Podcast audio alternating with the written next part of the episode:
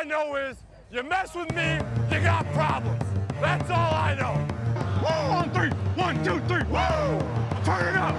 Watt knocks the ball out. JJ running for it, picks it up. 35-30 to his left of 25, and he's brought down. JJ Watt, strip, sack. I don't care who they put in there and tackle. They got to deal with us. Fitzpatrick's in the air, wide open touchdown, and it's J.J. Watt. Unbelievable! Watt catches the touchdown. This guy can do it all. Texans coming to the blitz. Manuel intercepted by Watt, and the big fella lumbering inside the 40. No one is going to catch Watt into the end zone for the pick six. Herzlich willkommen zum Spieltagsvorschau für die Woche 17. Wir stehen kurz vor Ende und wir sind äh, mit einem Sieg in unsere Division-Wochen gestartet. Also der, der mit am meisten was dagegen hatte, den habe ich dabei, und zwar den René. Moinsen. Und von unserem folgenden Gegner, von den Jaguars, haben wir den Daniel zu Gast. Ja, hallo, danke für die Einladung. Ihr werdet sicherlich gehört haben, dieser Podcast hat ein etwas anderes Intro und das liegt daran, ähm, dass äh, wir gleich zu News kommen. Und zwar hat unser langjähriger Texan äh, JJ Watt sein Karriereende bekannt gegeben. Er hat in einem Post verfasst, dass es sein letztes Heimspiel für Arizona war. Arizona hat jetzt noch zwei Auswärtsspiele und wird danach in Footballrente gehen. Meiner Meinung nach verdient. Er hat sich neun Jahre für uns den Arsch aufgerissen.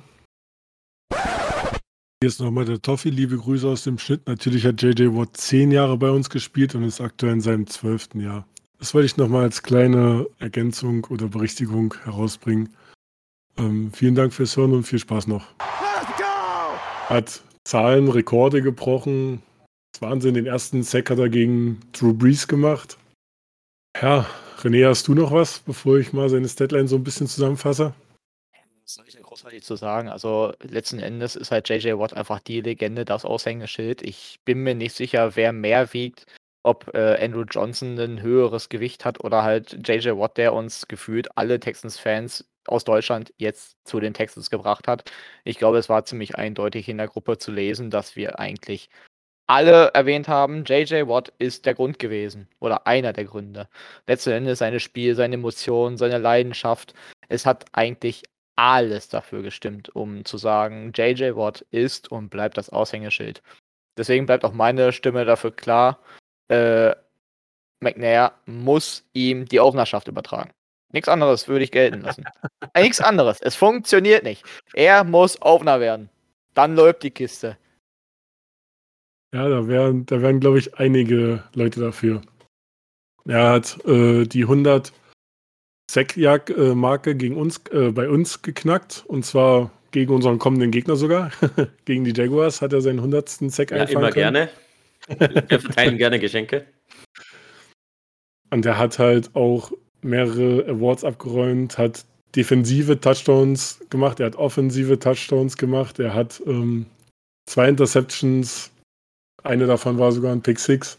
Es ist, fehlt fast die Zeit dafür, alles aufzuzählen. Dreimal Defensive Player of the Year, Walter Payton Man of the Year, fünfmaliger All-Pro im First Team, zweimaliger All-Pro im Second Team, fünfmaliger Pro Bowler, zweimaliger NFL Sack Leader und, und, und, und. Also, ich denke mal, dass er nach der Saison noch einen One-Day-Contract bei den Texans unterschreibt und ich hoffe, dass damit auch seine Nummer retired wird. Das wünsche ich mir. Die Hall of Fame ist ihm quasi sicher, auch wenn er jetzt keinen Ring hat und was wir uns, glaube ich, alle bei seinem Abgang gewünscht hatten, dass er das schafft, aber äh, dafür hat es leider nicht gereicht. Dafür hat er den Ring von seiner Frau jetzt an seinem Finger, hat eine wunderbare kleine Familie, einen Sohn und kann sich jetzt vollends darauf passieren, neue Pass-Rusher zu, zu zeugen und äh, in die NFL zu bringen. Ja, auf jeden Fall. Mich hat es ein bisschen traurig gemacht. Ich bin halt, äh, sitze halt auch mit Jersey im Podcast und mit der, äh, mit meiner roten Houston-Mütze, die mich so geprägt hat, ähm, als ich dann Hard Knocks gesehen hatte. Es macht ein bisschen traurig, aber er hat es verdient. Definitiv. Daniel, hast du noch was dazu? Ähm, ich habe ich hab den Abgang jetzt auch mitbekommen. Da kommen natürlich über Social Media so einige Videos rauf. Vor allem gerade nach dem Draft, als die Texans JJ Watt gezogen haben und die Fans mega pisst waren. Was wollen wir denn mit JJ Watt? Bla bla bla. Und ähm, wie einfach ganz trocken JJ Watt gesagt hat, er könnte mich gerne hassen, aber ich überzeuge am Feld, ich bin ein purer Footballspieler. Finde ich irrsinnig geil und den Weg über die neun Jahre jetzt in der NFL hat er einfach ja, seinen eigenen Stempel aufgedrückt und zu Recht ein Hall of Fame in meinen Augen. Hat hm, ja, Football auf dem Feld geprägt, neben dem Feld. Also eine Ikone für, für ganz Football eigentlich, für ganze Football-Family. Genau, also insgesamt waren es elf Jahre, neun Jahre davon waren bei uns. Ah, elf Jahre, sorry, ja, neun Alles Jahre gut. bei euch, genau. Ähm, und das, was so jeden Texans-Fan nochmal so ein bisschen, glaube ich, richtig ähm, gezeigt hat, wofür er steht, war, glaube ich, in einer Saison, glaube ich, entweder war es vor der Saison, wo er gegangen ist, oder in der Saison, wo er gegangen ist, wo halt wirklich, ähm, als es so gar nicht lief, die Moral am Boden war, weil halt auch abseits des Feldes viel Mist war. Er dann halt in der Pressekonferenz gesagt hat, dass wir halt auch für die Fans spielen. Die reißen sich den Arsch auf, die kommen zu jedem Spiel. Und wenn ein Spieler so das realisiert hat, was eigentlich noch hinter dem Franchise steht, was das Franchise nach vorne springt, nicht nur die Spieler, sondern auch die Fans, das war sowas, was, was dann doch mit ans Herz geht. Da kann Ja, ich nichts beisteuern. Das, das ist wirklich, das war der Moment eigentlich, wo die Fans eigentlich ihm den Schlüssel schon überreichen mussten. So. Ja. Ich denke, es, ist, es wird jeder sagen, es, er ist einfach das Herz von Houston. Jetzt machen wir weiter, sonst breche ich noch ein Tränen aus. Oh. Ich würde ja gerne Taschentücher vorbeibringen, aber es wird ein bisschen schwer. Alles gut. Naja, das tat schon ein bisschen weh. So, bleiben wir bei den News. Wir gehen erstmal auf Verletzung ein. Ähm, Nico Collins ist auf IR gegangen vor dem letzten Spiel. Es gab eine Strafe gegen Petrie wegen äh, ein Helmet-to-Helmet-Hit gegen die Chiefs, gegen Juju Smith-Schuster. Und es gab ein paar Tage frei, weil wir haben gegen die Titans gewonnen und da gab es bis äh, gestern nur ein Walkthrough. Bei Kenyon Green, unserem Guard, vermutet man, dass er gegen die, äh, gegen die Jaguars auflaufen kann mit seinem Knöchel. Äh, Tegan Quintariano hatte sich das Knie überdehnt, aber das MRT hatte jetzt keine größeren strukturellen Schäden verursacht äh, oder gezeigt. Ob er spielen kann, wird sich zeigen. Der neue Injury Report nach dem Trainingsday ist noch nicht raus. Vielleicht kommt er noch während des Podcasts, da könnte man auch drauf au- eingehen. Aber sonst ähm, war es halt nur ein reiner Walkthrough und nichts ähm, Aussagekräftiges. Dann gab es noch eine News, dass äh, unser Left Tackle Laramie Tansel sich zu Wort gemeldet hat, was auch äh, ein bisschen mehr Kommunikation in unsere WhatsApp-Gruppe brachte, weil er möchte einen neuen Vertrag und möchte der neue Highest Paid Left Tackle in der NFL werden. René, hat es verdient oder wie siehst du das? Ohne Wenn und Aber. Aus meiner Sicht ist Tanse schon die ganze Zeit eigentlich ein absoluter Nonplusultra Left Tackle und äh, ich bin auch einer von den Verfechtern, der der Trade tatsächlich gerechtfertigt war. Ja, natürlich, steine ich mich, kein Problem. Zwei First Rounder, ein Second Rounder, ja, okay. Man könnte jetzt argumentieren, Kenny Stills, Second Rounder, bla bla bla. Nein, ist es definitiv nicht wert gewesen. Aber ähm, nein, Laramie Tanse war es wert für mich. Äh, seitdem haben wir nie Probleme mit irgendwie großartigen äh, auf der linken Seite, nie Probleme gehabt. Äh, Howard dazu auf der rechten Seite, die beiden müssen wir halten, no matter what. Also muss, definitiv. Gib ihm 25, 26, 27, mir völlig glatt. Hauptsache der Typ bleibt. Am besten bitte die nächsten fünf Jahre, so dass wir einen Zeitraum haben, wo wir sagen können, alles klar, mit Bryce Young können wir das Dingen einfach ruppen und sagen, wir haben jetzt fünf Jahre Zeit, das doofe Ding zu holen und gut ist.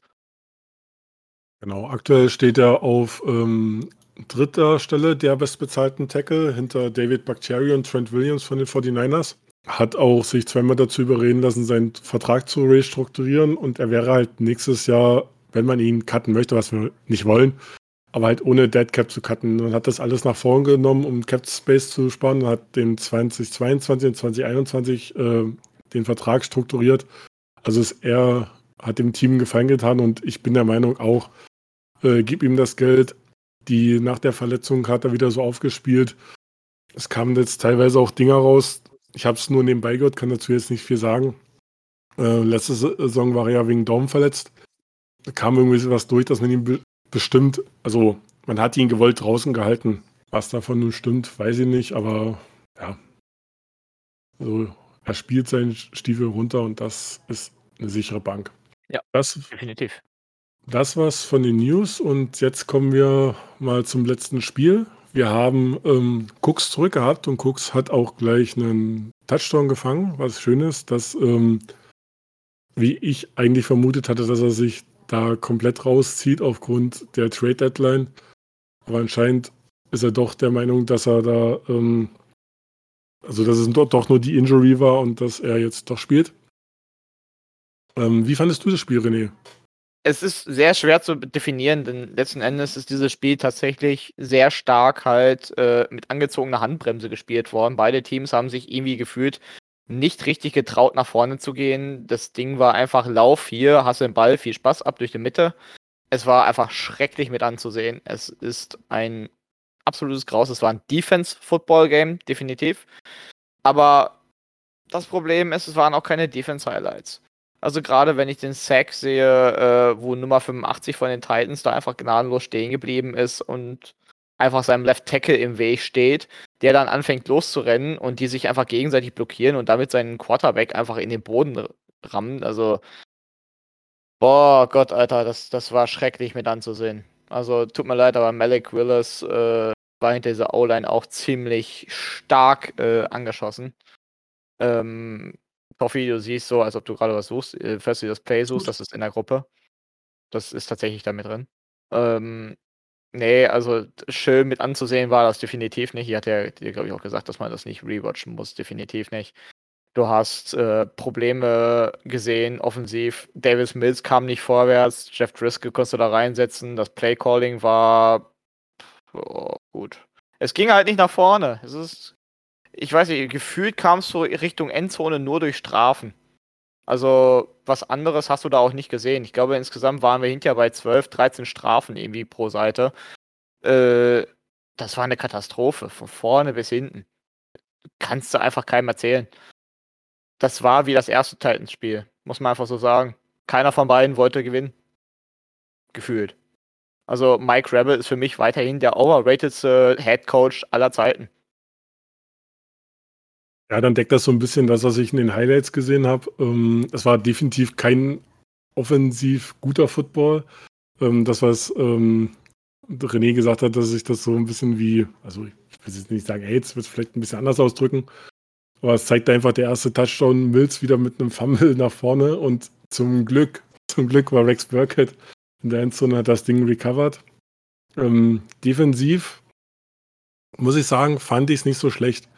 Ich habe im letzten Podcast eine Prediction gemacht, dass Henry seine Streak von über 200 Yards gegen uns und äh, mit zwei Touchdowns war es, glaube ich, jedes Mal nicht aufrechterhalten kann und er hat sie nicht aufrechterhalten. Er hat äh, einen Breakaway-Run gehabt mit 48 Yards und einem Touchdown. Ansonsten hat er nur, also inkludiert mit den 48 Yards, nur 126 Yards gemacht. Malik Willis ist auch ein mobiler Quarterback, hat 43 Yards gemacht, aber wir haben die Titans gesamt unter 200 Yards gehalten. Und das ist schon ein großer Schritt nach vorne. Ähm, Henry hat noch einmal gefummelt. Äh, Jack Hansen hat da den Ball freigeschlagen. Okoronko war mega. Der hat äh, zwei Sacks geholt und ähm, als Malik Willis laufen wollte, hat ähm, Hughes nochmal ihm den Ball freigeschlagen, hat aber leider äh, wieder zurückholen können. Und zwei, ähm, zwei Interceptions, die man noch hervorheben muss. Es waren ähm, quasi von Rookie zu Rookie. Malik Willis wirft einmal auf unseren Rookie-Linebacker Christian Harris eine Interception. Und beim letzten Play, was so eine Art Hail Mary sein sollte, holt dann äh, Jalen Petrie die Interception und zeigt einfach, dass er so Petrie war so ein heftiger Pick, das ist sehr schön, dass der sich so entwickelt. Definitiv, Petrie ist für mich einfach der Stil im Draft, ist momentan der Rookie, der mich am meisten überzeugt, neben Damian Pierce. Und ähm, die beiden sind einfach, finde ich, momentan die Key Player in unserer, in unserem Team. Und ich denke, das sind auch sehr solide Bausteine für uns. Und das ist auch schön mit anzusehen, dass die beiden das halt auch alles so bestätigen. Gut, Pierce werden wir natürlich jetzt nicht mehr sehen, aber ich bin sehr gespannt darauf, wie er nächste Saison wird. Und ähm, wir sollten uns dann auch daran setzen, dann halt einen Backup für ihn zu finden, damit wir ihn halt auch die Snaps ein bisschen aufteilen können. Ja, Backup wäre gut, weil das, was aktuell so rumschwirrt, war jetzt im Spiel gegen die Titans eher durchwachsen. Wir haben so ein Splitted Backfield, was sich da mehrere Leute aufteilen und das da, was da rauskam, war, also offensiv war es halt echt nicht schön. So, Saisonendsport, Woche 17. Wir haben unser letztes Heimspiel und wir haben die aktuell auf einer drei Spiele Winstreak seienden äh, Jacksonville Jaguars zu Gast. Aktuell stehen sie aufgrund des Tiebreakers gegen die Titans auf dem ersten Platz der ähm, AFC South Tabelle und sind somit auf dem Weg Richtung Playoffs. Daniel, erzähl mal, wie hast du so die letzten Spiele mitbekommen? Man hat ja doch äh, sich sehr weiterentwickelt. Trevor Lawrence zeigt jetzt doch mehr, was man von ihm erwartet hat. Ja, ist halt das Problem, wenn du Urban Meyer letztes Jahr gehabt hast, hast du eigentlich die ganze Rookie-Season von Trevor Lawrence in den Sand gesetzt. Jetzt kannst du eigentlich nur ab diesem Jahr rechnen und ähm, die ersten ja, acht Wochen, würde ich behaupten, sah er wirklich noch aus wie ein Rookie. Tolles Game dabei, miser miserables Game dabei, sehr schwankende Leistungen, aber ab Woche 9 hat er dann doch den Turbo gezündet und er wirkt halt wirklich wie ein Quarterback, der ja der schon länger in der NFL ist, einfach den Druck versteht, die Defense versteht, die richtigen Reads macht und so macht es auch wirklich Spaß, wieder mal Jaguars Football zu gucken, ist schon ein Zeitchen her. Und wir haben uns selber in diese Lage buxiert, jetzt noch um den Division-Sieg mitzuspielen, um die Playoffs mitzuspielen. Es macht halt einfach jetzt wirklich Spaß. Auch die Niederlagen, die wir ähm, eingestreift haben in den letzten Wochen, die machen eigentlich gar nicht ja, so viel aus ähm, in dieser Euphorie. Nur halt die Niederlage gegen die Lions tat irrsinnig weh. Das war so ein richtiges Downplay. Ähm, ja, ordentlich auf die Fresse bekommen. Aber sonst die anderen Spiele auch gegen die Chiefs gut gespielt, immer mit dabei und dann ja, überraschende Siege eingefahren. Und jetzt sind wir dort, wo wir nicht alle ja, verstanden haben, warum wir jetzt da stehen, aber wir sind dort, nämlich an der ersten Position in der AFC South und am besten Weg mit Selbstkontrolle quasi die Playoffs noch irgendwie zu erreichen. Ich wollte schon sagen, gegen die Chiefs haben wir auch gut gespielt. ja, das liegt, äh, die liegen uns anscheinend. Also, ja. ja. Ähm, wie Daniel gerade schon sagte, sie haben es selber in der Hand, weil sie in Woche 18 auf die Titans treffen und da wird sich alles äh, entscheiden. Quasi wie von der NFL geschrieben. Perfekter kannst du es eigentlich nicht machen. Ähm, ja, aber erstmal steht das Duell gegen uns an. Das erste Duell ging 13 zu 6 verloren. Das war eine der, der, äh, der, der Leistungen von Lawrence, die jetzt nicht so optimal waren. Er hat, er hat nur knapp die Hälfte seiner Bälle angebracht und zwei Interceptions geworfen. Das war nichts und hat man dann zum Schluss hin doch das Spiel weggegeben. Dieses Mal wird es wahrscheinlich ein bisschen anders aussehen gerade jetzt ähm, gegen unsere doch relativ gute Passing-Defense ist man jetzt zusammengewachsen und es haben immer wieder, gerade wenn man Fantasy ein bisschen beobachtet hat, so gewisse Spieler so einfach mal so, so einen Durchdreher gehabt. Sei es mal ein Zay Jones gewesen oder Evan Ingram. Da passt, da ist viel zusammengewachsen, oder? Ja, ich glaube, dass das ganze Offensive Scheme hat sich jetzt mal äh, richtig eingegroovt. Ähm, Trevor Lawrence gehört zu den Quarterbacks, wo der Ball am schnellsten aus der Hand kommt. Ähm, das macht es ihm natürlich leichter und das macht auch, auch den ganzen Coaches ein bisschen leichter. Und wir haben ähm, starke Waffen, die sowohl aus dem Slot als auch ähm, Wideout wirklich performen können. Ähm, ein super Talent, der fast wie ein Wide Receiver agiert mit Evan Ingram. Der hat so richtig sein Breakout-Year nach den Jahren in New York. Und das ganze Scheme greift jetzt mal ineinander und es macht richtig Spaß. Und wenn jetzt auch mal ein Christian Kirk ähm, ein Down-Game hat, ähm, steppt halt der nächste ähm, in die erste Reihe und, und performt halt auf, auf höchster Ebene. Und das macht halt einfach irrsinnig Spaß. Und wir bewegen eigentlich den Ball wirklich konstant. Das ist, was wir in den letzten Jahren ein bisschen vermisst haben. Und ja, so ist es halt auch schwierig äh, für die Defense, da wirklich mm, ja, einen Eingriff ähm, ins Spiel zu haben, da wir den Ball so schnell aus der Hand von Lawrence geben. Genau, also offensiv stehen sie immer so um den Zehnerplatz rum, was erworfene Yards, Points angeht. Also Die Offensive hat sich eingegruft und bringt halt auch Sachen zu Ende, was halt am Anfang des Jahres nicht so war. Und René, also die Jaguars werden, denke ich mal, ein bisschen schwerer Gegner als wie damals in Woche 5 oder was das war. Definitiv. Man merkt nämlich viele Punkte, zum Beispiel, dass die Jaguars halt viel eingespielter sind, als äh, sie damals waren. Man merkt einfach den Einfluss von Doug Peterson langsam. Man merkt einfach, dass halt äh, auch einfach insgesamt das Ganze drumherum einfach perfekt am Laufen ist. Man merkt halt einfach, dass äh, der Einfluss, den dieser Head Coach bringt, einfach jetzt wirklich auch diesen Einfluss hat. Ob er jetzt genau der Head Coach ist, der die Jaguars zum Super Bowl führt, lassen wir komplett offen stehen. Das, das kann man jetzt so nicht beurteilen, denke ich. Dafür haben wir noch viel zu wenig von den Jaguars gesehen. Was hingegen bei uns ganz klar ist, ist, dass Lavi Smith, denke ich, auch nur eine vorübergehende Lösung ist. Oder zumindest unser OC. Unser OC ist eine absolute Katastrophe. Es ist absolut schrecklich mit anzusehen. Die Waffen, die wir haben, sind inzwischen einigermaßen eingespielt. Man sieht, dass die Roots funktionieren. Man sieht, dass zum Beispiel ein Dorset inzwischen seine Roots gefunden hat und nicht nur noch planlos durch die Gegend eiert. Es ist inzwischen aber trotzdem so, dass Davis Mills einfach die Targets nicht findet. Das ist teilweise ziemlich doof, weil wir haben so viele offene Lücken, die nicht angespielt werden.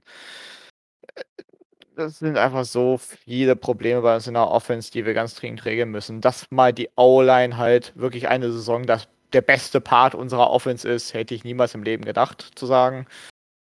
Ähm, ja, mir bleibt eigentlich nur zu hoffen, dass Cooks noch ein weiteres Jahr bleibt beziehungsweise eigentlich bei 26 Millionen Cap, äh, glaube ich kaum, dass irgendwer den Jungen nimmt. Von daher bin ich erstmal guter Dinge, dass er sagt, ey, ein Jahr mit Young noch versuchen und ähm, dahinter vielleicht so einen neuen Wide Receiver aufbauen. Nein, ich, ich, ich teaser noch nichts aus dem Mockdraft, nein. Ja, aber komm, du kannst nicht Dorsett als Nummer 2 sehen. Oder wenn du halt Collins auf 2 siehst, auch nicht als als komplette Nummer 3. Nein, also nein, nein, nein, das, das meine ich nicht. Aber ich habe in den letzten Wochen halt arg bemängelt, dass äh, gerade Thema Dorset und äh, Moore die absoluten Problemfelder sind unserer Wide Receiver Course. Und ähm, ja, jein. Weil letzten Endes. Also ich sag mal, bei, bei, bei Dorset gehe ich mit, aber Chris Moore hat war, tatsächlich eine gute Saison. Also war, im Vergleich zu sehen. Das war stimmt, mehr ja. als solide. Also der, Ja. was der als dritter Wide Receiver und auch bei den Ausfällen dann sich den Arsch aufgerissen hat. Ich meine, wir haben actually kein Nummer 1 Wide Receiver haben wir nicht. Das sind alles Nummer 2 oder Nummer 3, die halt zusammenspielen. Das gebe ich dir. Aber äh, dass du Chris Moore da runterziehst, hat, gebe ich dir. Der Nee, ist ich halt, hab, Chris Moore habe ich nicht angesprochen. nee, nein, nein, das ist, war gegen, gegen äh, an René. nein, das, das, das, das stimmt, alles gut. Nein, wie gesagt, also Moore, ja, okay, ne, der hat über 500 Yards, der hat eine relativ gute Reception-Quote. Das funktioniert eigentlich alles relativ gut. Gebe ich zu, ja, okay, das, das war jetzt ein Versprecher von meiner Seite aus, aber nein, ich meinte halt, dass einfach in der Tiefe bei uns einfach irgendwo Probleme zu finden waren. Dass die Receiver teilweise alle wie die bunten Elche durcheinander gelaufen sind oder man sieht einfach, dass unser OC da wirklich gerade absolut keinen Plan hat, was er, glaube ich, Ja, da aber tut. pack hinter die tolle O-Line einen, einen jungen, ambitionierten Quarterback, einen neuen OC rein, vielleicht einen neuen Headcoach mit neuen Spirit, noch einen jungen Wide Receiver in Runde 2, 3. Ja, was willst du da mehr in der Offense? Ähm, super Running Game, super O-Line, tollen Quarterback und ein absolut solides ähm, Wide Receiver Core dann und Brandon Cooks will sicherlich auch gern mit einem mit einem geilen ähm, QB Prospect spielen. Da kann ich mir schon vorstellen, Ja. dass das funktioniert. Ich wollte schon sagen, so, so eine leichte Entwicklung ist ja auch zu sehen. Wenn ich gucke, wir hatten Amari Rogers von den Wavern geholt, der spielt sich langsam auch ein. Hat jetzt auch im letzten Spiel einen richtig schönen Catch gehabt, einen richtig lang. Das, äh, den sollte man auch nicht so. Der zeigt jetzt auch immer mehr. Er hat zwar jetzt noch nicht allzu viel gezeigt, weil es halt auch die Zeit ziemlich kurz war. Aber äh, das ist halt auch eine Stelle, wo wir aufbauen können. Und der Junge ist halt auch erst 23. Hat bei den Packers einen scheiß Start in die NFL gehabt und vielleicht klickt er ja bei uns. Das könnte funktionieren vielleicht, das stimmt. Genau. Ich hatte vorhin mal reingeguckt. Ähm, Daniel, wie sieht es denn bei euch mit den Verletzungen aus? Die haben euch ja doch ein bisschen gebeutelt. Euer Top-Pass-Rusher, Devon Smooth, spielt ja dieses Jahr definitiv nicht mehr. Cam Robinson, euer Left-Tackle, musste äh, auch auf IR. Äh, könnt ihr das auffangen, um diese aktuelle um diesen aktuellen Schwung mit beizuhalten oder könnte da, könnten da Probleme aufkommen? Ja, Cam Robinson äh, mit Meniskusverletzung raus, da macht Walker Little, unser Second-Round-Pick, eigentlich eine ganz solide, ähm, ja, solide Figur. Ähm, letztes Jahr gedraftet. Ähm, sollte ja der Ausfall halbwegs kompliziert werden, da war ein Smooth, tut mir persönlich ein bisschen leid. Äh, Achillesverletzung, der ist sicherlich raus und der wäre eigentlich auch im Vertragsjahr. Ähm, ist natürlich schwierig, ob wir den nächstes Jahr wieder sehen, ähm, wie er auch immer heilt. Ähm, Foli Fatokasi, unser ähm, ähm, Interior Liner, ist auch angeschlagen mit einer Knöchelverletzung Limited. Da wird es langsam in der Mitte sehr, sehr dünn. Also wenn Fatokasi auch nicht fit wird, ähm, ja, wird es knappig. Die Frage ist, inwiefern man Fatokasi in den Ring wirft, wenn er angeschlagen ist, wenn man sagt, okay, man konzentriert sich eher auf Woche 18. Doug Peterson hat schon angesprochen, ähm, für uns ist jedes Spiel wichtig, er schont keine Spieler. Die Frage ist, wie man halt mit angeschlagenen Spielern umgeht. Ob man denen noch die Woche gibt. Prinzipiell die Rotation funktioniert, aber ähm, Interior D-Lines sind wir wirklich schon dünne, sehr, sehr dünne. Ja, äh, Daniel hatte gerade sowas an, angedeutet, ähm, von wegen Spieler schon, die ähm, Titans haben jetzt, ich glaube, das Night Game, wenn ich das richtig im Ja, Kopf genau. habe. Genau, Genau. richtig. Und die lassen gefühlt gar keinen Starter spielen, weil es halt wirklich auf dieses Woche 18 Matchup ankommt. Ich habe jetzt die Liste gerade nicht so schnell parat, aber da spielt halt keiner, ich glaube nur nicht mal Malik Willis. Ja genau, Malik Willis spielt auch nicht, da spielt Joshua Dobbs, den man eventuell noch aus Steelers Zeiten können könnte. Ähm, Derrick Henry wird auch nicht spielen, also da wird schon sich ordentlich äh, auf nächste Woche vorbereitet. Bei denen halt absolut verständlich, bei denen geht es in Woche sich- 17 um gar nichts. Also wirklich nur Woche 18, Win and In in den Playoffs. Bei uns geht es rein theoretisch in Woche 17 auch um was über die Wildcard, aber da ja, spielen halt, glaube ich, sieben Faktoren oder was eine Rolle. Wer nicht aller gegen irgendwen gewinnen muss in Woche 17 und 18, ähm, auf das kann man jetzt nicht zählen, aber ja, Doug Peterson will keinen schon, der will den Schwung mitnehmen, der will mit einem Sieg ähm, nach Hause reisen und dann zu Hause die, die Titans banieren. Ja, gerade gerade zu Hause macht sie das ja gar nicht mal so verkehrt. Prinzipiell nicht, die Hütte ist voll, ja. Ähm, ich hätte noch eine Frage, die mich so persönlich ein bisschen äh, interessiert. Ihr hattet ja so ein bisschen gegambelt und am äh, quasi Draft, äh, nee, am Draft, und an der Trade Deadline euch Kevin Ridley geholt. Was, was hältst denn du von dem Move? Ich meine, ich ab und zu höre ich mal Oh bei ja, euch rein, aber äh, das hatte ich jetzt noch nicht so mitbekommen. Naja, der wird eine ganze Season gesperrt, weil er auf sein eigenes Team gewettet hat. Gegen uns. Also, ähm, wenn man die Höhe der Strafe betrachtet, ist das eine absolute Frechheit, wenn man sagt, es gibt einen Quarterback, der eventuell, weiß ich nicht, 100 Frauen angetatscht hat während der Massage und ähm, ein Kevin Ridley wird für ein Jahr gesperrt. Also, komm, die Strafe ist lächerlich, aber gut. Ähm, die, die Policy gibt es halt einfach in der NFL. Ähm, wenn Calvin Ridley fit ist und er spielberechtigt ist nächstes Jahr, hast du einen Hammer Wide Receiver Core. Ähm, der komplementiert dir das ganze Wide Receiver Core. Ähm, also ich mag den Move, der ist, der ist einigermaßen safe. Ähm, der Deal ist auch sehr fair für beide Seiten, auch für Calvin Ridley, wenn er denn spielberechtigt ist. Und notfalls, falls er nicht spielt, gibst du irgend so, so ein paar Late Rounder irgendwie. Das war so ein Hin- und Hergeschachere von den Picks. Aber ich mag den Move. Das ist eine super Edition. Und Doug Peterson weiß genau, glaube ich, wen er da so noch haben will. Ähm, wir waren aggressiv in der Free Agency. Wir waren auch jetzt bei der Trade Line aggressiv. Und das kann sich nächstes Jahr absolut bezahlt machen. Also ich mag den Move. Kann ich verstehen. Kevin Ridley war eigentlich immer ein ganz guter Spieler. Das einzige Problem, was ich halt sehe, ist, dass er zwei Jahre raus war. Da muss man ja gucken, wie er das verkräftet. Ne? Aber ja, an sich ist Kevin Ridley auf jeden Fall keine schlechte Verstärkung, wenn man halt so sieht, was er vorher gerissen hat. Da bin ich auf jeden Fall sehr gespannt, wie er da was reißen wird nächstes Jahr. Man muss auf jeden Fall noch dazu sagen, ähm, dass er halt nicht verletzt raus war. Das könnte halt auch noch so ein Faktor sein. Er war wegen psychischer Probleme raus und dann halt wegen der Sperre. Aber wenn das alles in den Griff kriegt, denke ich, dass man da einen richtig niceen Deal gemacht hat.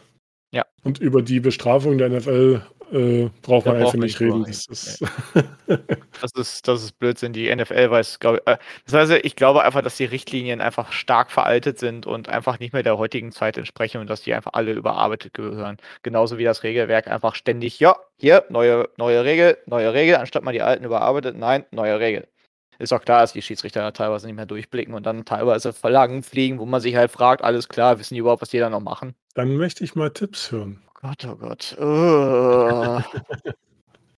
Also ich, ich sehe, also ich habe das auch eine Weile beobachtet jetzt über die letzten äh, Spiele und ich sehe nicht, dass wir gegen die Offense da eine Chance haben. Wir haben zwar aktuell eine sehr gute Defense, auch wenn äh, die Defense der Jaguars ein bisschen ausgedünnt ist oder noch nicht sicher wird, ob äh, Fatukasi da spielt oder nicht.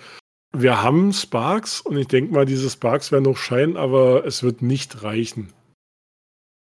Auch wenn wir Stolperstein sein können. Aber äh, wenn, dann wäre es den Jaguars auch egal. Also eigentlich könnten wir uns nur selber in den Fuß schießen, indem wir unseren Pick verspielen. Genau, das sehe ich eigentlich ganz genauso. Also von daher wären wir uns da relativ schnell einig. Äh, wir spielen dasselbe Spiel wie beim letzten Podcast, nur hoffen wir, dass es dieses Mal eintritt. Also von daher, ähm, ja, äh, Niederlage.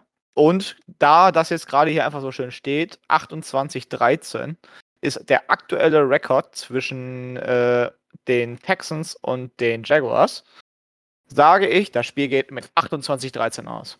Und führt damit zu einem Standing von 28 zu 14. Ach so, der Alltime-Record, ja. Genau, jetzt, der Alltime-Record. Jetzt, jetzt ja. weiß ich, was du meinst. Entschuldigung. Äh, ich bin bei einem 24 zu 21 für die Jaguars. Ich äh, bin all, allgemein durch die letzten Spiele, wie gesagt, offensiv war das letzte Spiel große Grütze. Aber wir haben es durch die Defense teilweise, das macht mir ein bisschen Angst, dass wir da dann doch so gut sind. Wie gesagt, wir konnten mit den Chiefs mithalten, die jetzt kein Beiläufer sind. Wir konnten mit den Cowboys mithalten, die jetzt auch jetzt nicht so, so ähm, Laufkundschaft so einfache sind. Ich halte es eng. Ich sage eine Niederlage, aber wir halten es eng. Und natürlich hoffen wir auf einen Sieg der Chicago Bears. Daniel? Uh, was hoffen wir es. Hoffen wir es, weil wenn wir dann gewinnen, haben wir ein ganz dickes Problem. Ich glaube, wir packen euch wirklich an den Hörnern ähm, und werden das Spiel vorneweg dominieren. Ähm, ich habe mir sogar das Spiel von euch gegen die Titans angeguckt. Wir haben ja mal die große Ehre gehabt, Donnerstag Nacht zu spielen. Jetzt habe ich natürlich die Möglichkeit gehabt, mal ein Spiel zu gucken. Hätte ich es besser nicht gemacht. Es war einfach nicht schön zum Ansehen. Ähm, ich glaube, ihr geht mit ähm, 21 Punkten raus, da gehe ich mit, aber ich glaube, ähm, da wir vorneweg dominieren und die Zeit gut kontrollieren, gehen wir mit 31 raus. Wird ein Highscoring geben. Das klingt nach einem schön anzusehenden Spiel. Aber auch schön, dass wir zu dritt einer Meinung sind, dass das echt nicht, nichts, nichts Schönes am Wochenende war von uns. Sollen wir, äh, sind wir das nicht schon die ganze Saison? Wir sind eigentlich die ganze Saison in jedem Podcast mit unserem Gegner einer Meinung, wie das Spiel ausgeht. Hey, selbst bei den Titans. Das ist wahr. Und das heißt schon was. Und, und da haben wir alle den Win für Texans predicted und das war nice. Ach Gott, ja, das, das war. Also das Over-Under liegt bei äh, 43. Mal gucken, ob wir es schaffen. Äh, der Daniel hatte jetzt ein bisschen höher getippt. Ich wäre bei meinem Tipp fast drin. Ähm, aber ich denke mal, das wird ein besser anzusehendes Spiel. Und wenn es die Jaguars Offense ist, die dann gegen eine doch etwas anspruchsvollere Defense spielen darf, ähm, ich denke mal, das wird schön anzusehen. So. Hoffentlich besser als das Titans Game. Ich habe echt keine Lust, zum neuen nochmal zum Optiker zu gehen. Das, das, das, nee, das kann ich nicht bringen. Der fragt mich hinterher, was ich mit meinen Augen mache. Gut, so. ähm, letzte Rubrik, oder? Ja. Sind wir schon soweit? Ich habe nichts mehr, wenn du nichts mehr hast. Krass. ja gut, wunderbar. Ähm, ja, ähm, Klassiker, ne? Wie sieht's aus? Pick a Player. Ich würde sagen, Daniel, du hast den Vorrang, denn letzten Endes mein Pick steht eh schon fest. Der stand wahrscheinlich schon in der Free Agency. äh, nee, nee, Spoiler noch nicht. Evan Ingram. kannst, kannst, du nehmen. Der liebäugelt mit einem neuen Vertrag. Der hat ja nur einen Einjahresdeal. Den könnte ich immer holen. Ähm, Derek Stingley, ganz klar. Ähm, LSU-Believer und wir brauchen unbedingt Cornerback-Hilfe. Den nehme ich sofort mit. Hätte ich auch liebend gerne in Jacksonville gesehen. Geht sich natürlich nicht aus, aber den würde ich liebend gerne nehmen. Eric Stingley, hast du den beim letzten Mal auch schon gepickt oder wen hattest du nochmal gepickt beim letzten Mal? Ich glaube, beim letzten Mal habe ich Wide Receiver gepickt mit Brandon Cooks, wenn ich mich nicht täusche. Ich habe genau. gesagt, ich pick so lange Wide Receiver, bis wir ein ordentliches Core haben. Jetzt haben wir genau, halt, ja. Jetzt haben wir Kevin Ridley noch dazu. Also ich bin, sonst würde ich Brandon Cooks nehmen. Gut, perfekt, wunderbar. Ich wollte nur, dass wir halt dabei bleiben, dass wir nicht einen und denselben Spieler in zwei Podcasts nehmen. Also ich glaube zumindest, dass ich Brandon Cooks. Normal nehme ich immer Wide Receiver. Ja, hattest aber- du, hattest du. Ich, Ja. hab, ich hatte nochmal vorhin nochmal äh, noch mal neu reingehört, weil ich nochmal wissen wollte, wen äh, René gepickt hat. Nicht, dass ich aus Versehen seinen Spieler picke, damit wir nicht dauerhaft dieselben Spieler picken, damit wir. Egal. Gut, wunderbar. Toffee, kein Goldlöckchen und äh, Josh Allen war, glaube ich, auch raus. Kein Goldlöckchen, Josh, Josh Allen war auch raus. So, Even Ingram habe ich schon. Jetzt wird's eng. ich wollte schon sagen, ja, gut zu dir predicted. Na, ich würde einfach mal da sagen, dass ich mit, ähm, ich drehe es einfach mal um, ich, ich, ich nehme äh, Kirk. Kirk. Na gut. Einfach Ja, mal- okay. Einfach mal, um das, das unsere, unserige Wide Receiver Core noch mehr zu stärken, ähm, dem neuen Jungen dann doch noch mehr Optionen zu geben, weil wir sind ja nicht so zufrieden mit Dorset, wie wir heute festgestellt haben. Ja, liegt an der Und- Ihr, ihr könnt wirklich Evan Ingram nehmen. Der hat äh, Sauce Gardner geburnt in Coverage. Nur, dass ich das nochmal am Rande erwähnt habe. Der nimmt ihn da gleich mal auf den ersten Metern fünf ab. Der kommt da nicht hinten nach. Also Nein. wirklich, der, der, der wäre hoch im Kurs, wenn er einen Titan braucht. Das Halt war, ein mich nicht noch brutal- mehr auf diesen Tight End. das war ein brutales Spiel, der hat über 100 Yards gehabt, also das war ordentlich. Das, Even Das ist so Ingram hat tatsächlich sogar die letzten beiden Spiele über 100 Yard gehabt.